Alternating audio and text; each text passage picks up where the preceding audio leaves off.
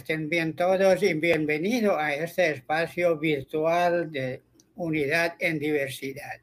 Como siempre, es honor tenerlos con nosotros, escuchar sus, o leer más que todo sus comentarios, preguntas y saber que están acompañándonos. Esto es un lindo sentimiento de saber que estamos en compañía de tantos y tantos amigos tan bellos en todo el mundo. Hoy tenemos de nuevo uno de estos eventos tan especiales. Tenemos a nuestra querida amiga Gabriela que nos acompaña desde El Salvador después de este viaje tan lleno de bendición a Haifa. Y vamos a hablar de un tema súper interesante. Hablaremos de una heroína de la fe que dio su vida para la emancipación de la mujer. Hablamos de Tahiré, pero para comenzar a hablar de ella, vamos a escuchar una canción que nos mandan especialmente de El Salvador para ese tema y que nuestra amiga Rugi la va a presentar. Muchas gracias. Pues eh, un agradecimiento especial a Tracy porque él compuso esta canción de, y el título es ¿De quién es? Así que vamos a escucharla y esperamos que lo disfruten tanto como nosotros también.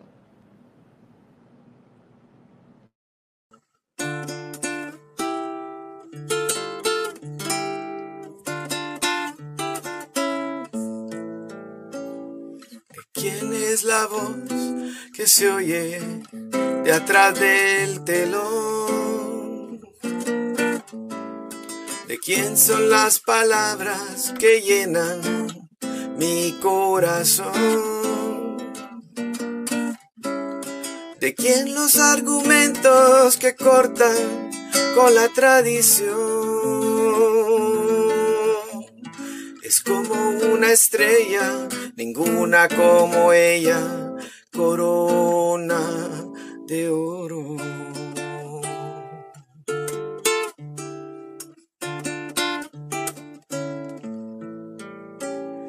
¿De quién es este rostro sin velo que no se deja esconder?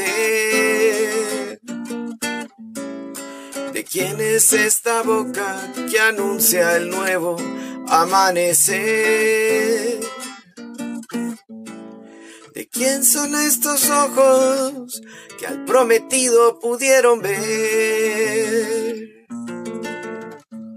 Es heraldo de la gloria que transforma la historia, consuelo de los ojos.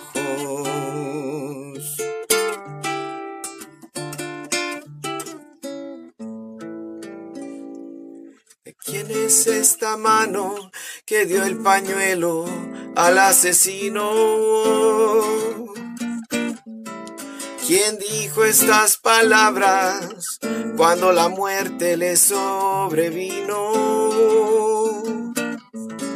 Me podéis matar, pero no podéis parar la emancipación de las mujeres. Como luminaria alumbra, disipa la penumbra, es heraldo de la gloria que transforma la historia. Es como una estrella, ninguna como ella, Tajere, la pura.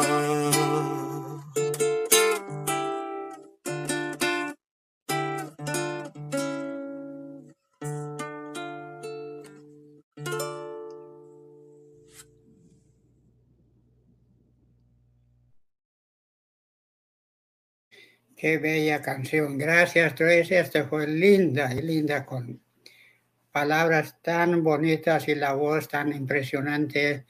Gracias, muchísimas gracias. Bueno, ahora vamos a ver nuestra amiga Gabriela que nos va a contar sobre esta heroína de la fe. Gracias por la invitación nuevamente y también gracias Tracy por esa canción. Esta fue una semana para leer, pensar, recordar todo sobre Tajeré. Así es que ha sido una semana interesante de investigación y yo al final voy a publicar eh, los enlaces y los nombres de los libros que he consultado. Eh, son una serie de unos siete libros donde como un mosaico se va armando lo que se conoce sobre la vida de Tajeré. Y a manera de spoiler, la canción nos relata algunos aspectos más memorables sobre la vida de Tajeré y yo voy a desarrollar mm, con más detalle esos eventos extraordinarios y la causa que la motivó. Quiero comenzar leyendo esta frase de un historiador orientalista llamado G. E. Brown, que hizo una investigación amplia sobre las causas tanto del Bab como de Bajaola y sobre Tajeré dijo, la aparición de una mujer como Tajeré en cualquier país y en cualquier época es un raro fenómeno, pero en un país como Persia es un prodigio, aún más es un milagro. ¿Cómo era la Persia de Tajeré? Por las noticias ahora podemos conocer el estado de cualquier país del mundo y esa globalización, el acercamiento que nos han permitido las redes sociales o los medios de divulgación masiva que han convertido el mundo en un vecindario. Eso nos permite conocer un poco sobre la realidad de un país como Irán, antiguamente llamado Persia, y también los últimos acontecimientos nos han permitido conocer un poco sobre el estado de la realidad de las mujeres en Irán. Ahora, preguntémonos, ¿cómo era la Persia de Tajeré? si estamos tomando en cuenta que ella nació en 1817. También está ampliamente documentado cuál era el estado del país de Persia en ese momento. Y en el libro Los rompedores del alba, hay una introducción que hizo Shoghi Effendi, el guardián de la fe Bahá'í, en donde ha tomado distintas descripciones sobre el país y dice que los observadores coinciden en representar a Persia como una nación débil y atrasada, dividida en contraste con ella misma por prácticas corrompidas e intolerancias feroces cita a uno de los diplomáticos que en ese tiempo estaba destacado en Persia, llamado Lord Curzon, que describe a Persia como una iglesia-estado, venal, cruel e inmoral. Sin embargo, era oficialmente religioso. La ortodoxia musulmana era su base y saturaba a fondo tanto a este como a la vida social del pueblo, pero no había leyes, fueros ni estatutos que rigieran los asuntos públicos. No había Cámara de Lores, ni Consejo Privado, ni Sínodo, ni Parlamento. El Shah era un déspota y su gobierno arbitrario se reflejaba en toda la administración no solo en, en el sistema oficial la corrupción estaba institucionalizada, sino que recorría toda la cultura y describe ese concepto del sistema de corrupción como un sistema de progresión aritmética de saqueo, desde el soberano al súbdito, siendo el infeliz campesino la última víctima.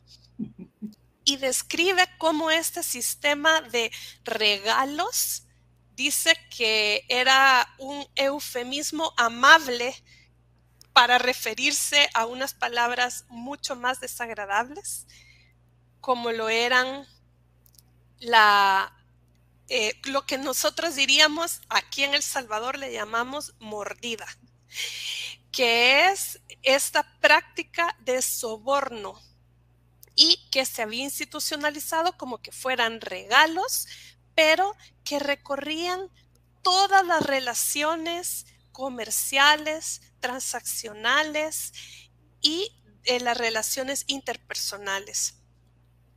Además de esta corrupción institucionalizada, en la introducción de Rompedores del Alba se refiere al tema de penalidades y prisiones.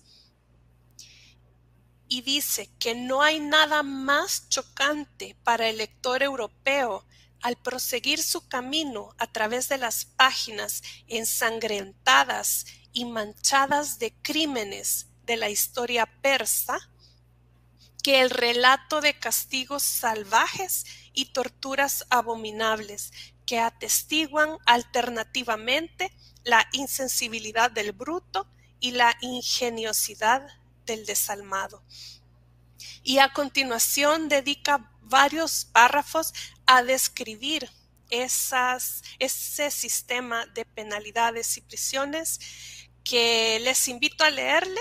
Yo no me voy a extender sobre esos detalles, pero de verdad que es verdaderamente chocante. Pero con esta introducción tan necesaria es que nos invita a contemplar las acciones de los primeros creyentes en medio de esta corrupción generalizada, en medio de este sistema de penalidades y prisiones que no tenía ningún tipo de ley ni de protección del, Estado de Derecho que ahora han ganado los países del mundo, al menos de una forma eh, tal vez falta mucho por avanzar, pero hay un acuerdo común de que cada persona merece un juicio justo y que no deben practicarse penas de tortura. Esta era una realidad que en aquel momento se aceptaba como válida y que no admitía una forma diferente de verlo. También Shoghi Effendi en su carta que más tarde se nombró con el título de Advenimiento de la Justicia Divina, se refiere a las condiciones que dieron origen a la aparición de la manifestación de Dios en Persia. Y dice que los mensajeros de Dios, por principio divino, han llegado como consecuencia directa de las necesidades urgentes de los pueblos, de su lamentable degeneración y su perversidad irremediable. Por lo que el profeta de Dios ha optado por hacer su aparición entre ellos y con estos, a manera de palanca, ha levantado a toda la raza humana a un plano de vida y de conducta más elevado y más noble. En dichas circunstancias y dichos medios es que los profetas han preferido demostrar sus poderes de redención para levantar a las gentes de su propia raza y nación desde las profundidades de su abatimiento y miseria permitiéndoles transmitir a su turno a otras razas y naciones la gracia salvadora y la influencia vigorizante de su revelación. Por tanto, a la luz de este principio, que el guardián llama principio fundamental, es que debe tenerse en cuenta por qué el Bab y Bajaola, como manifestaciones gemelas, como mensajeros de Dios destinados para llevar a la humanidad a la nueva fase de su madurez, eligieron su aparición en Persia. Y dice que se hallaban en Honduras tan ignominiosas y manifestaba tal perversidad que no tenían paralelo entre sus contemporáneos. Ninguna otra prueba más convincente puede ser alegada para demostrar el espíritu regenerador que anima las revelaciones del Babi Bajaola que su poder para transformar al que puede ser considerado como uno de los pueblos más atrasados, cobardes y perversos en una raza de héroes, a su vez dispuesta a realizar una revolución similar en la vida de la humanidad. Y a esta raza de héroes es que pertenecía Tajeré. Tajeré nació con el nombre de Fátima, Fátime, se diría en, persa, en 1817 en Kazvin. Kazvin era una de las ciudades más importantes, pero a la vez más conservadoras de Persia, y provenía de una familia influyente. Su padre y sus tíos eran sacerdotes y comerciantes exitosos, con mucho dinero. Y un dato interesante es que ya en su familia estaba la experiencia de mujeres educadas, porque una tía de Tajeré servía como calígrafa en los círculos reales, debido a su bella caligrafía.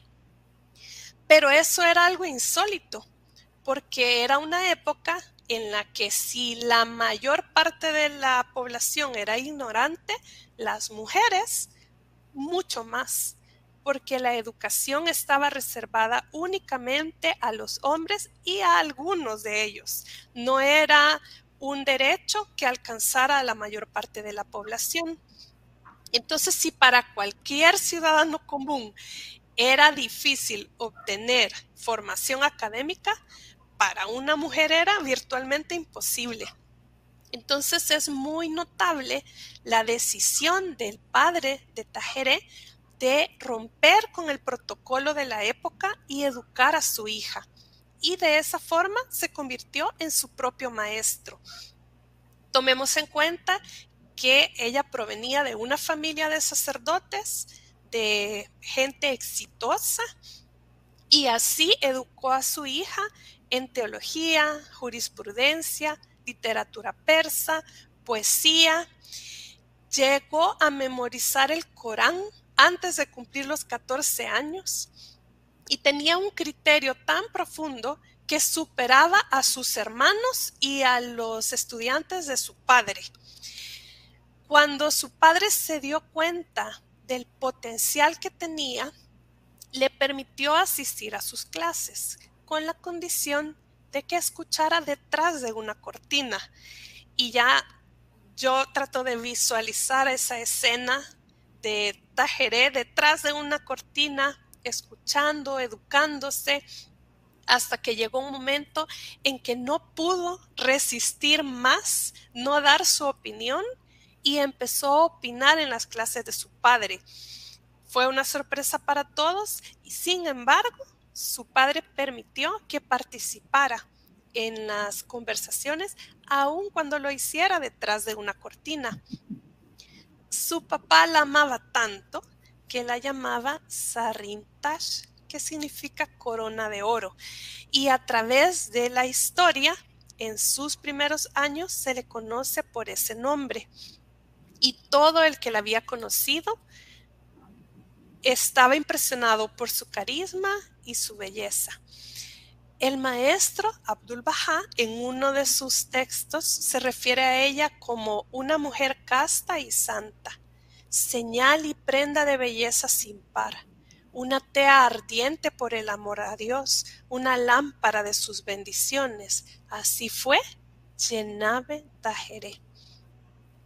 Y quería hacer aquí una pausita para preguntarle al señor Rojolá sobre ese término, porque en algunos textos a Tajeré se le llama como Yenabe Tajeré y en otros como Had Tajeré.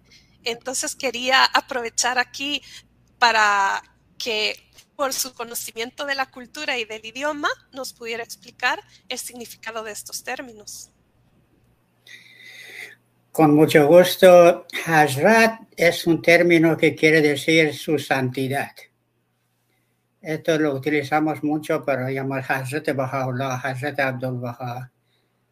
Y Jenab es alguien que tiene una posición alta como señoría o señor, su señoría, más o menos. Esto sería Jenab. Entonces, todos estos títulos aplicaban a ella. Todavía mucha gente le llaman Hazrat Tahere, su santidad Tahere. Entre los persas es común esto. Gracias por esta explicación y, da una noción sobre el rango con que se le ha distinguido a Tajeré en la historia de la fe. Shoge Fendi se refiere a ella como poetisa, de cuna distinguida, dotada de un encanto hechicero, de una elocuencia cautivadora y de un espíritu indomable, heterodoxa en sus puntos de vista, audaz en sus actos e inmortalizada como Tajeré, la pura, por la lengua de gloria. Cuando Tajeré cumplió 14 años, se convirtió en una preocupación para su familia ese tipo de temas que preocupaban a las familias de jóvenes casaderas cuando entraban a la adolescencia y fue donde iban a encontrar un pretendiente que la mereciera. Y como era común en la época, las familias arreglaban los matrimonios y no era poco común que casaran a las niñas de la familia con otros familiares. Y así es que Tajeré fue desposada con uno de sus primos, con quien tuvo dos hijos y una hija. Con oportunidades tan poco comunes para una mujer de esa época, Tajeré tenía una vida relativamente tranquila y sencilla.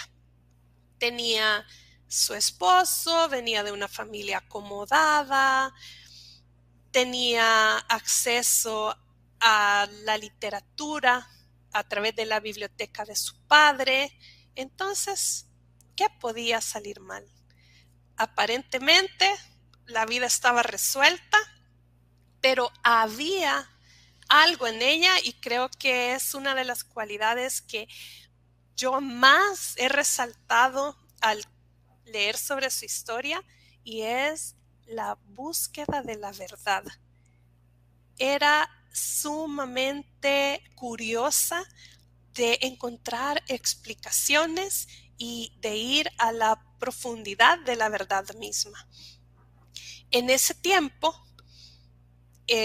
una mujer que leía, que era una intelectual, mm, realmente no eran cualidades muy atractivas para un esposo de la Persia del siglo XIX, común y corriente, entonces Tajeré no era verdaderamente feliz en ese matrimonio y pasaba mucho tiempo en la casa del papá, en su biblioteca. Y en una de las visitas que estaba haciendo a la familia de su madre, estaba en casa de un primo materno que se llamaba Javad. Ella descubrió una serie de textos y sobre todo lo que le llamó la atención es que su primo le dijo que tenía prohibido leer esos libros y no hay nada más que pueda promocionar más una lectura que la censura. ¿Qué era lo que tenían estos libros para que pudiera ser prohibido? Y Abdul Baha mismo nos relata cómo se dio la conversación entre Tajeré y su primo. Encantada con las cosas que él decía, eh, porque esos eran textos de Sheikh Ahmad y Seyed Qasem. Y ya vamos a profundizar un poquito nada más sobre quiénes eran ellos. Tajeré pidió tomar prestados los escritos y llevarlos a su casa.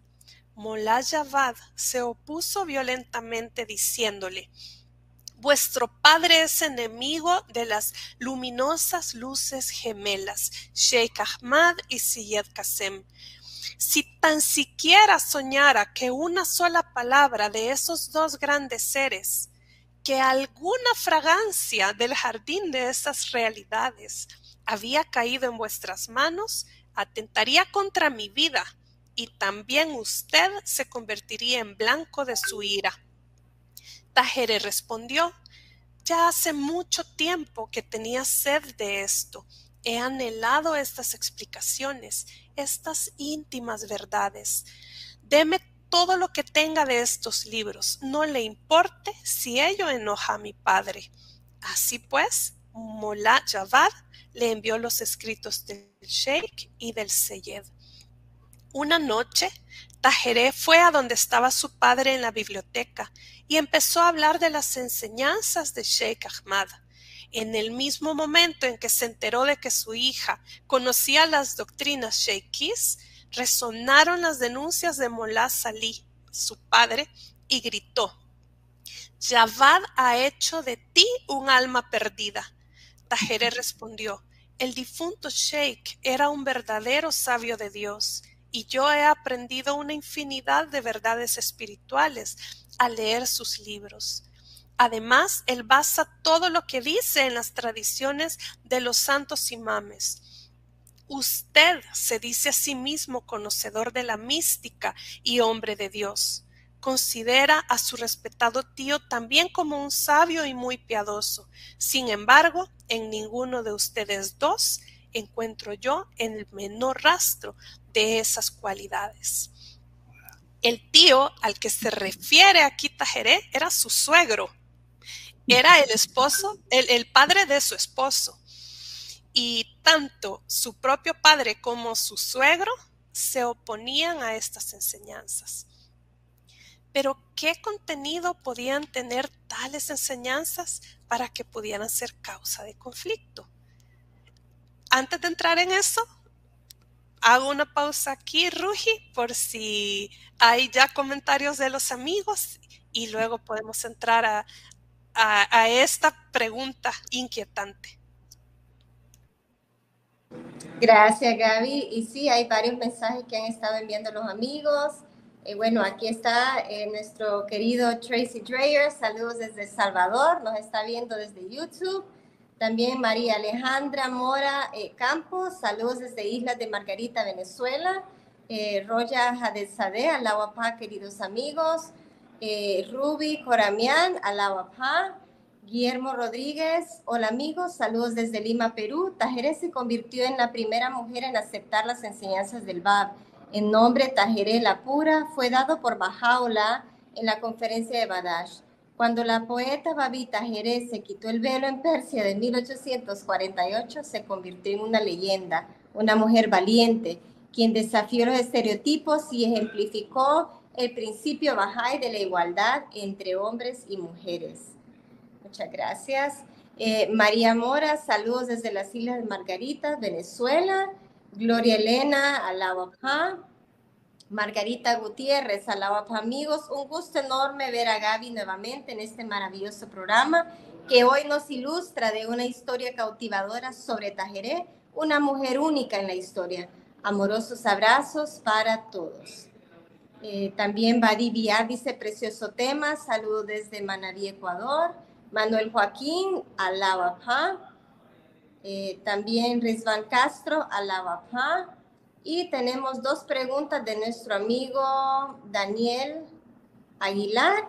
Y dice, buenas noches queridos amigos de Unidad en Diversidad, cordiales saludos, congratulaciones a la querida amiga Gabriela Vélez por el tema trascendental que expone para conversar de la única mujer letra y discípula del Bab Tajeré. Pregunta, sabemos que su padre fue sacerdote musulmán, pero ¿por qué no sabemos si fue casada y tuvo hijos antes de reconocer al Bab? Muchas gracias a la. Bueno, creo que Gaby mencionó algo, pero no sé si quiere mencionar otra vez eh, sobre esta pregunta de nuestro amigo. Sí, conocemos de su historia que sí, se casó, como dije, con su primo o la casaron con su primo y tuvo dos hijos y una hija. Gracias. Y también él pregunta eh, vamos a ver. Tajeré habrá sido predestinada para ser declarada por el BAP como una de las 19 letras. Gracias. Qué profunda pregunta. Le voy a poner un pin porque vamos a escuchar el relato de cómo ella conoció el mensaje del BAB y aunque no voy a responder sí o no, porque creo que esa pregunta está más allá de las conjeturas que cualquiera de nosotros pueda hacer, pero vamos a conocer un poco sobre ese proceso de la conformación de la primera hueste de apóstoles del BAV, que fueron 18 y contándole a él mismo, 19. Y esto tiene relación con las enseñanzas de Sheikh Ahmad y Seyed Kasem. Pero querías agregar algo, Ruji. No solo para un último mensaje, bueno, aquí están llegando otros, Lucho Quiroz, a la OPA desde Bolivia, qué lindo, vimos a Lucho también ahorita, un fuerte abrazo, querido amigo. Y Johnny Palacio, llegué un poco tarde, pero ya estoy aquí, a la OPA de acá de Panamá, provincia de Colón. No sé, Gaby, si querés podemos poner un eh, espacio musical que nos ha compartido nuestra querida Leonor y luego tenemos el segundo. Aquí va.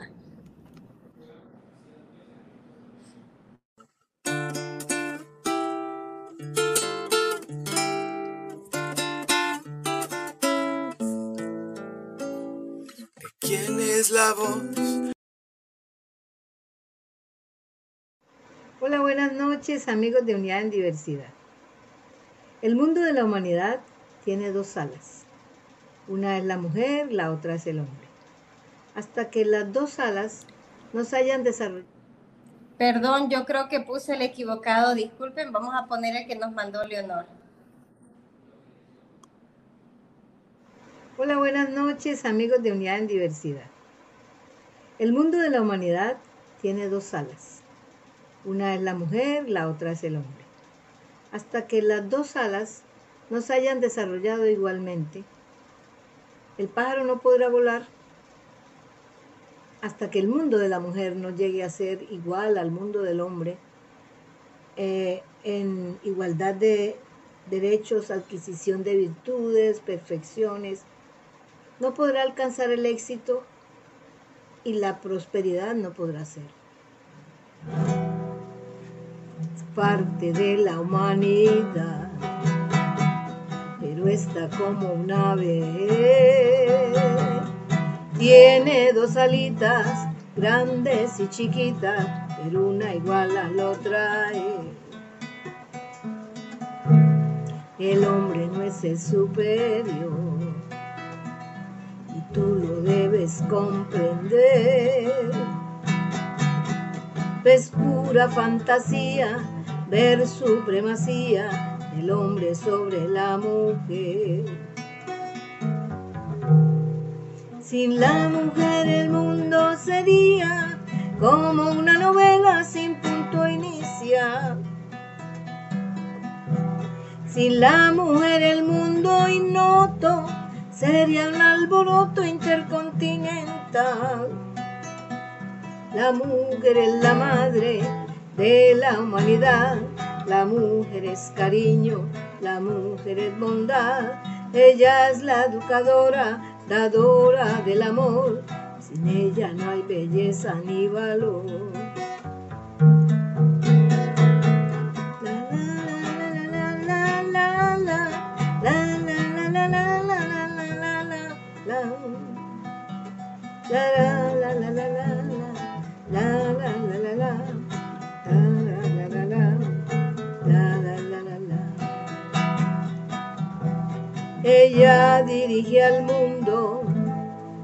Sendas del progreso. Acéptala por eso.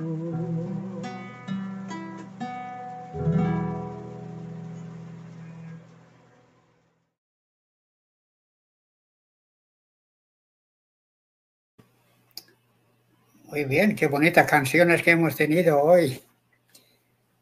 Y complementan lo que el tema tan lindo que estamos también desarrollando con nuestra amiga Gabriela. Continuamos, pero ya de antemano podemos decir a los amigos que ese tema no va a terminar hoy y la próxima semana los invitamos a escucharnos a la misma hora para la continuación del tema. Muchas gracias y adelante, Gaby. Gracias, gracias, Leonor Deli. Siempre es un placer poder sentirla tan cerquita. Yo creo que muchos de nosotros hemos servido en clases de niños, en grupos, en círculos de estudio, escuchando las canciones y la voz de Leonor Deli y ahora sentirla tan cerca es realmente un regalo. Entonces, sobre Sheikh Ahmad y Seyed Qasem, ¿qué era lo que tenían esas enseñanzas como para causar esa reacción? El miedo que tenía Javad, el primo de Tajeré, de que alguien se enterara de que él tenía esos textos, que la familia de Tajeré supiera que le había proveído de esa información yo había pensado relatarles algunos elementos sobre las enseñanzas de Sheikh Ahmad y Seyed Qasem, pero encontré una preciosa publicación que se llama 12 charlas de Abdul Baha en Aka. Y una de esas charlas es sobre estas dos luminarias, sobre estos dos personajes. Entonces extraje algunos párrafos pero les invito a que la lean completa. Yo voy a publicar también el enlace porque es fascinante leerlo de primera mano relatado por el maestro. Y él dice, habéis de saber que en los últimos días los chiíes de Persia habían olvidado la verdad de la religión de Dios y se encontraban del todo carentes y privados de la moral de las personas espirituales. Se aferraban a envolturas vacías y permanecían totalmente desatentos al fondo y a la sustancia.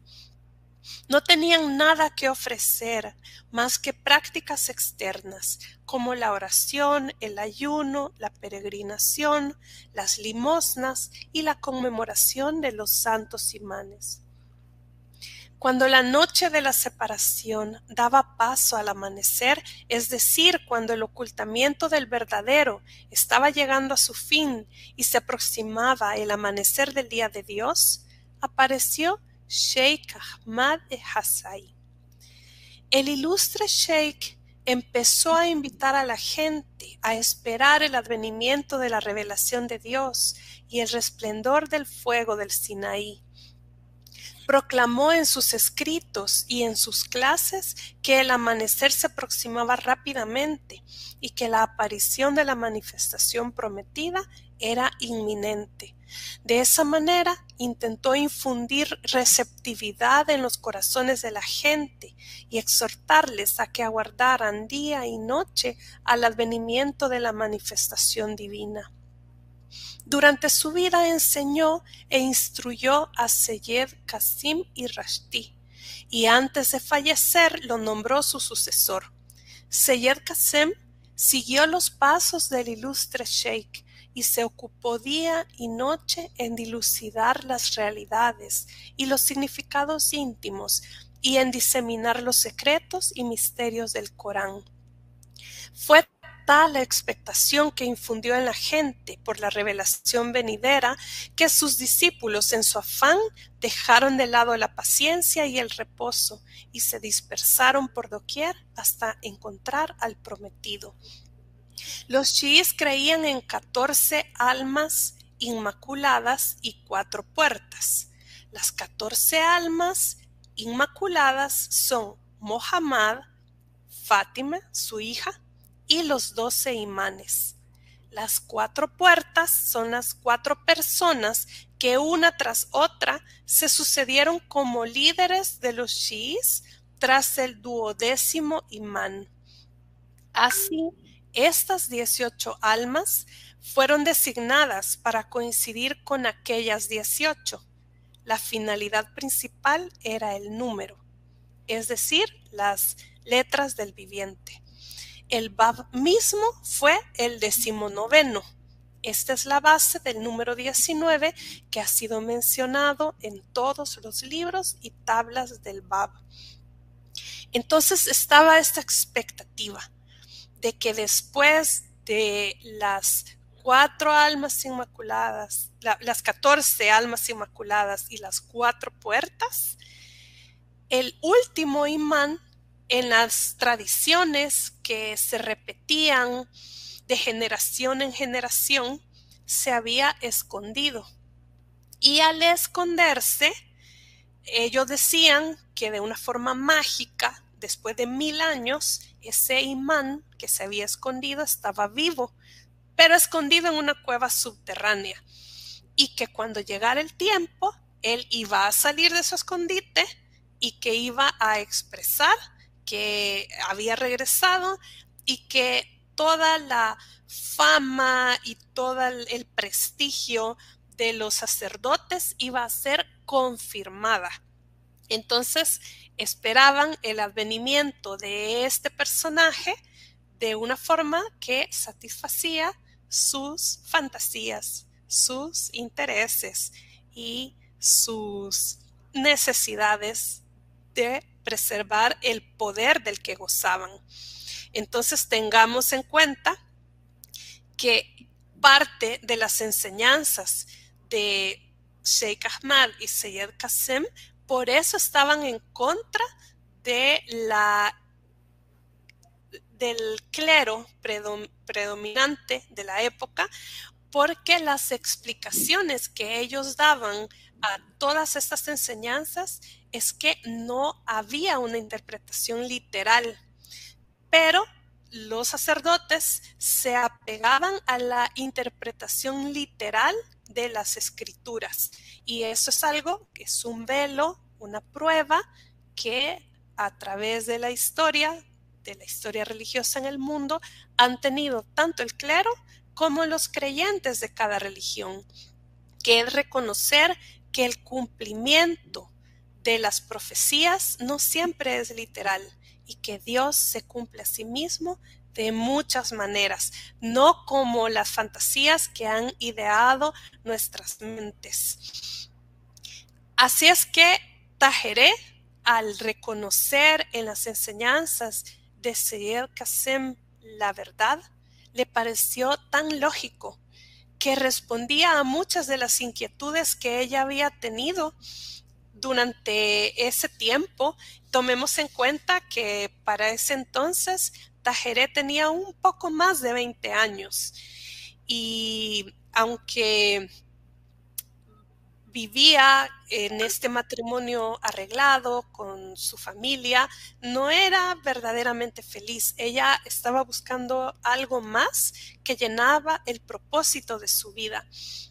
Y así fue como comenzó una correspondencia por cartas con Seyed Kasem. Seyed Kasem vivía en Karbila. Karbila es una ciudad de Irak mientras que Tajeré vivía en Caspín, en Persia.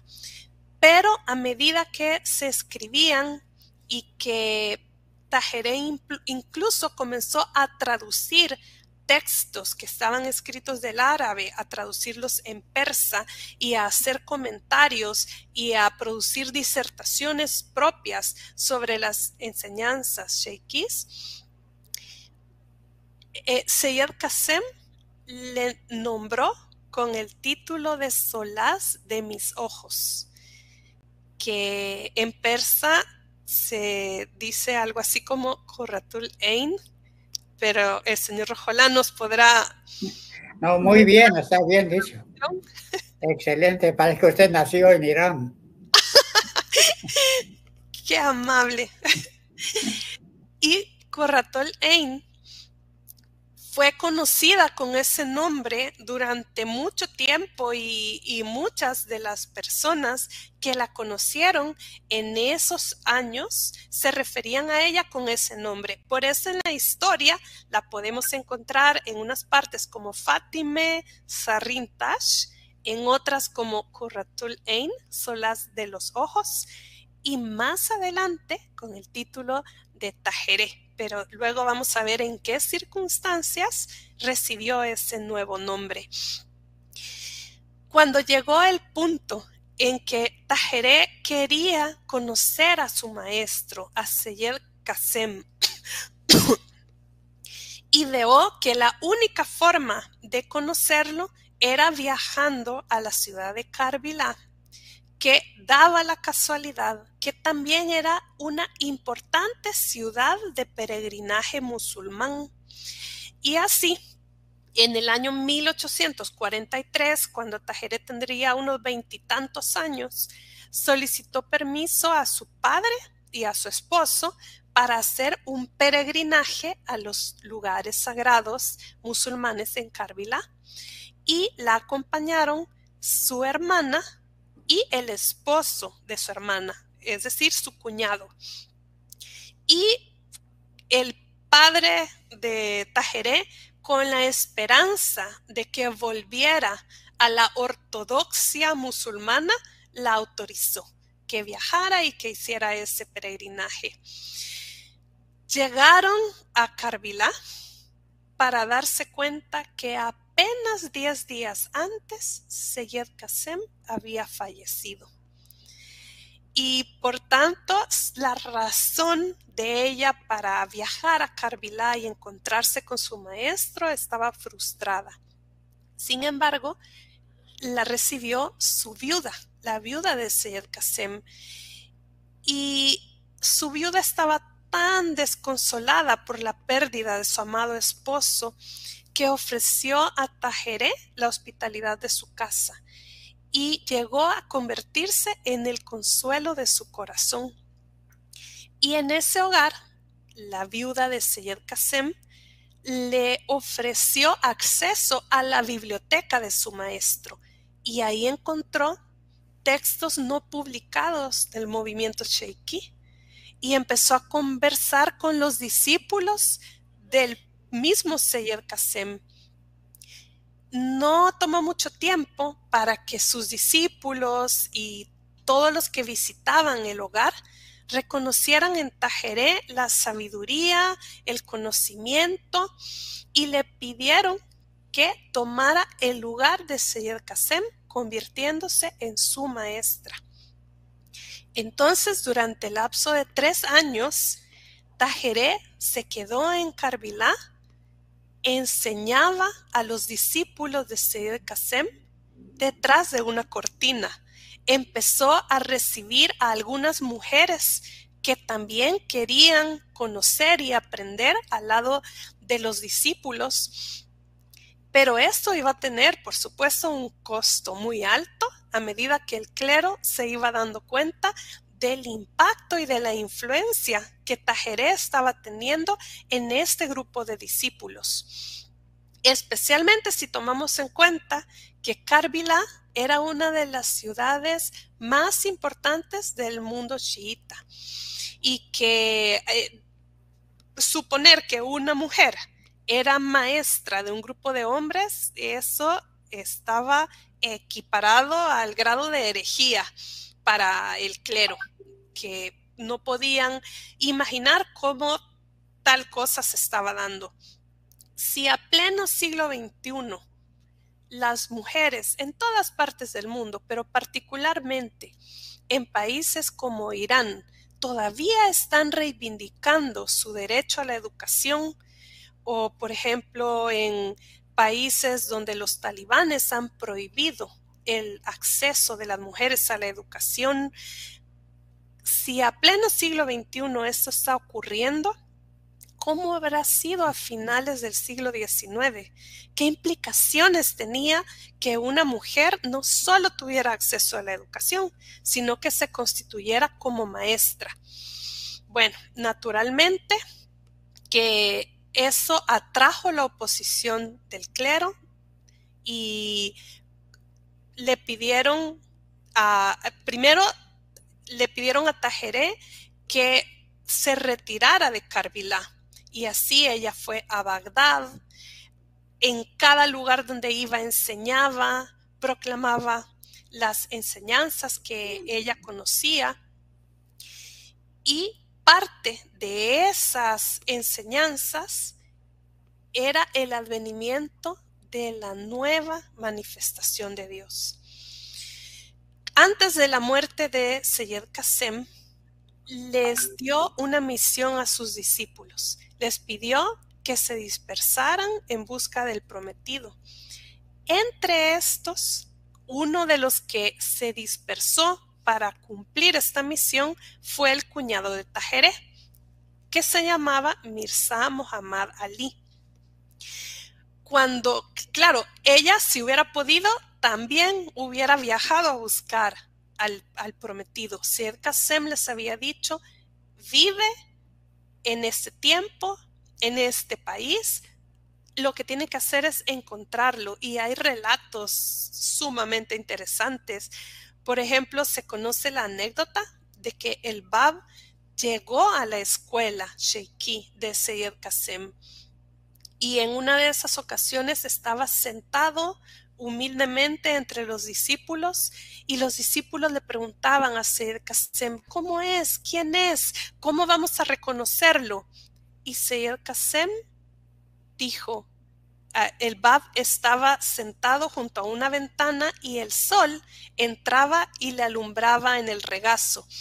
Y Kasem dijo, vean, es más claro que el sol que entra por esa ventana.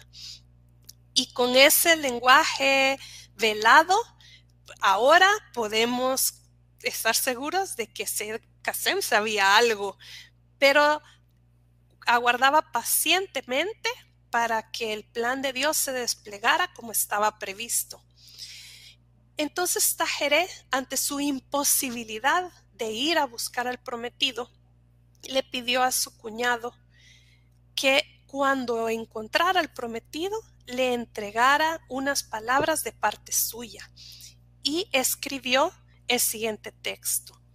Decidle al prometido de parte mía, el brillo de tu rostro destelló y los rayos de tu semblante se alzaron por lo alto. Entonces di, ¿no soy yo tu Señor?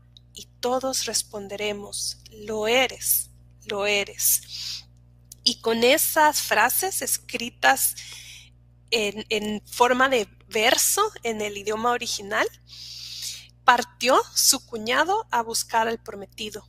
Y en ese tiempo ella se quedó en Carvilá ayunando, orando y segura de que iba a alcanzar ese anhelo de su corazón. Y una noche Tajere tuvo un sueño vio en el cielo a un joven Seyed, y Seyed significa que era descendiente del profeta Muhammad. Lo supo porque en su sueño este joven usaba un turbante verde, tenía una capa negra y recitaba unos versos.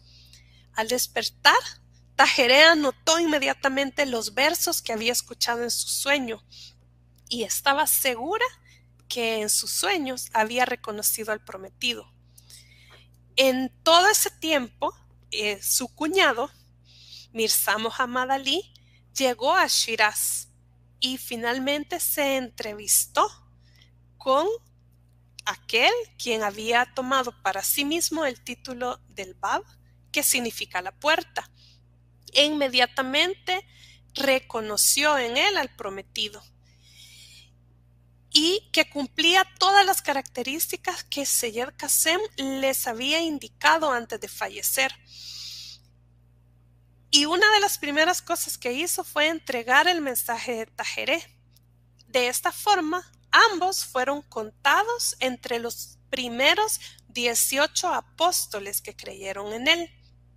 El cuñado de Tajeré se le asignó el décimo sexto lugar de letra del viviente, a Tajeré el décimo séptimo. Y aún había, faltaba el décimo octavo, que eso pues va a ser otro tema fascinante e interesante. Pero de esta forma reconocieron que el Bab era el prometido, quien solamente decía él era la puerta a través del cual la humanidad iba a entrar a la nueva época, pero que dentro de poco Dios haría manifiesto al prometido, del cual el mismo Bab no estaba más que preparando el camino.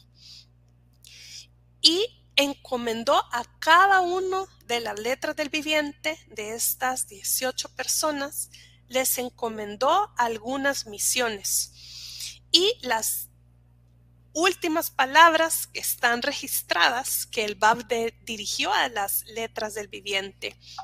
Y ya va a ser por el tiempo lo último que voy a alcanzar a leer y vamos a quedar en pausa para la próxima.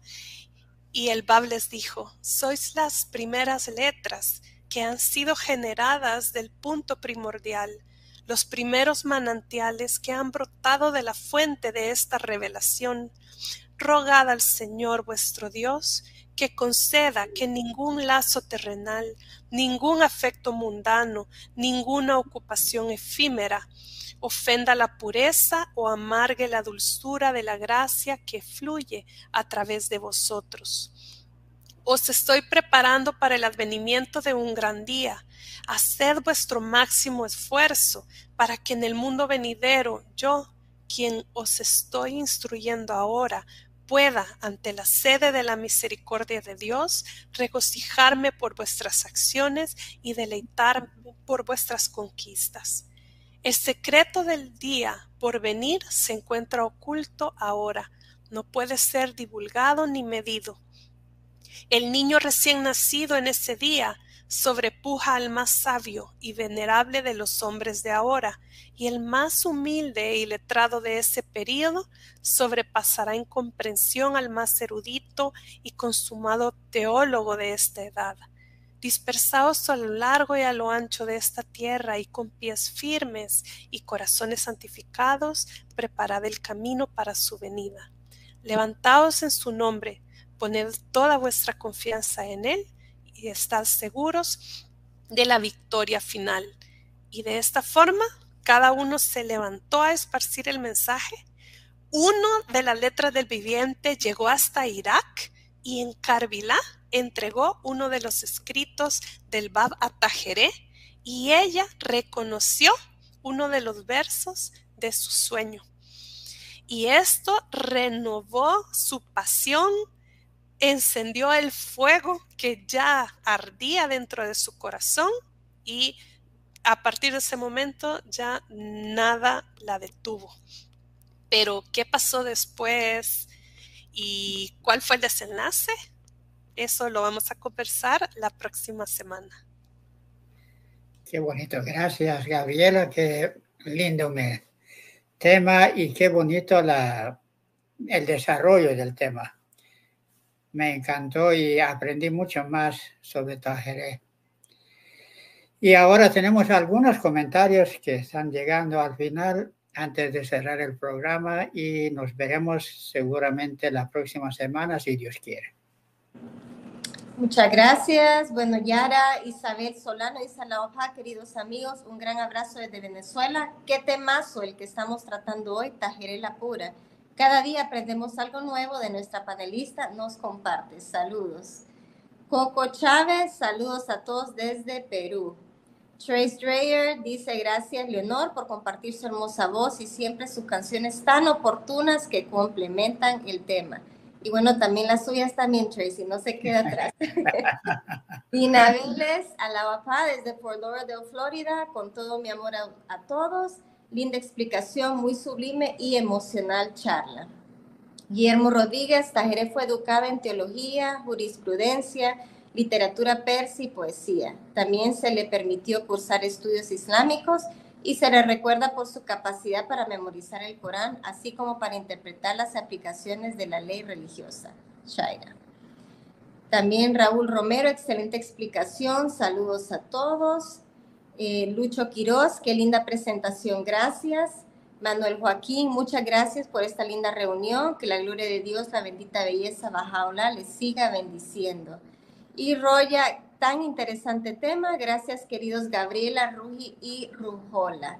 Guillermo dice felicita, felicitaciones, Gabriela, me encantó tu disertación. Abrazos. Y Darwin Sagastume, saludos estimados, bonito programa. Eh, antes de terminar, hay una pregunta de nuestro amigo Daniel Aguilar y él dice, ¿qué significa 18 letras del viviente? Ya ha bajado la paz, gratitud. Entonces, como decía, las 18 letras del viviente son los 18 apóstoles, los primeros discípulos del Bab, y ya vemos que respondían a una profecía del advenimiento de estas 18 almas que junto con el Bab eh, componían una unidad de 19.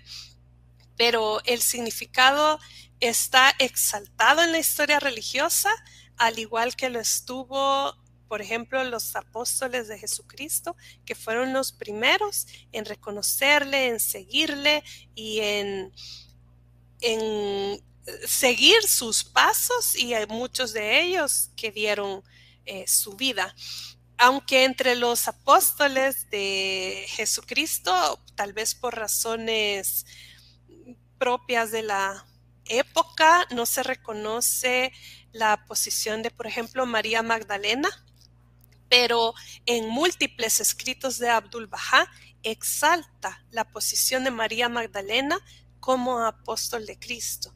Entonces creo que ese es también otro tema interesante a profundizar más sobre qué dicen las escrituras bajáis sobre la posición de María Magdalena y otras mujeres de los primeros días de su santidad Jesucristo. Excelente, qué bonito. Y también Oscar Bock dice un tema que me fascina. Así que muchas gracias amigos por estar con nosotros. Y bueno, como ya han mencionado, pues este tema tiene una segunda parte. Hay mucho más que contar sobre esta hermosa historia de Tajeré, que no se lo pueden perder. Y gracias Gaby por apoyarnos con estos temas tan hermosos, tanto detalle que uno aprende cada viernes, uno aprende algo nuevo. Así que muchísimas gracias. Y bueno, aquí hay otro mensaje más de Bajay Freddy, dice Alabha Sabe, pude percibir el amor y la pasión en Gabriela del espíritu de Tajeré. Su esencia se ve plasmada en su charla. Qué lindo, muchísimas gracias. Bueno, amigos, entonces no se pueden perder la segunda parte. Gracias, Gaby. Y si Dios lo permite, nos vemos el próximo viernes. Y si les gustó el programa, pues le pueden dar like y pueden compartir, porque así son maneras que los amigos pueden conocer más sobre la fe Bahá'í. Eh, creo que hay otro mensajito. Johnny, excelente presentación, me encantó. Bueno, creo que estamos de acuerdo todos. Gracias, muchas gracias.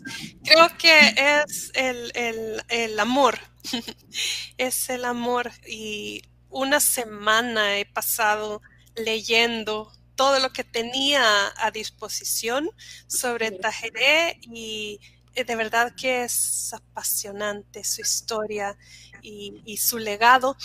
Y por favor no se queden solo con la información que se puede cubrir en una o dos horas. Yo voy a publicar los enlaces de algunas de las fuentes que he consultado y pueden entrar y embeberse en esos maravillosos relatos. Excelente, gracias Gaby. Bueno, Lucho dice gracias a todos, ve exposición a la OPA. Entonces, bueno, ahora sí nos despedimos, porque si no, no vamos a terminar. Gracias amigos, un fuerte abrazo y nos vemos, si Dios lo permite, el próximo viernes con la segunda parte. Hasta pronto. Nos vemos.